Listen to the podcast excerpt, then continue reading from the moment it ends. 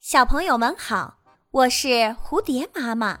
今天我要讲的故事叫《猫和鼠》。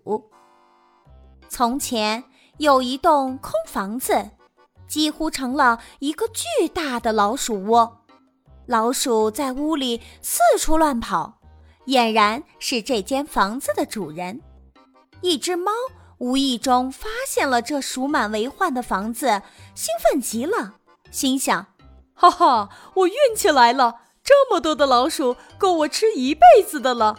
我再也不用东奔西跑，到处寻找食物了。为了不暴露目标，他悄悄躲进房子的一个阴暗的角落里，守株待兔一样，只等老鼠来一个，他就吃一个。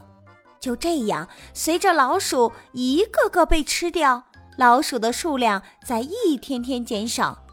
老鼠终于发现了隐藏在角落里的猫，知道它们时刻都面临着危险，于是就整天躲在洞里，再也不敢出来了。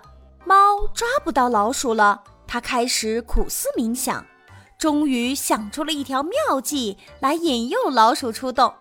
它跳到一棵木钉上，然后将自己倒挂在上面，看上去像一只死猫。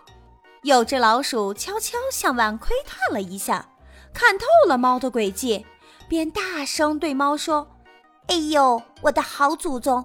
你即使变成一袋米粉，我们也绝不会靠近你一步的。哈哈，你就继续装死吧。”这个故事告诉我们要及时总结经验教训，吃一堑长一智，这样就不会再被假象蒙骗了。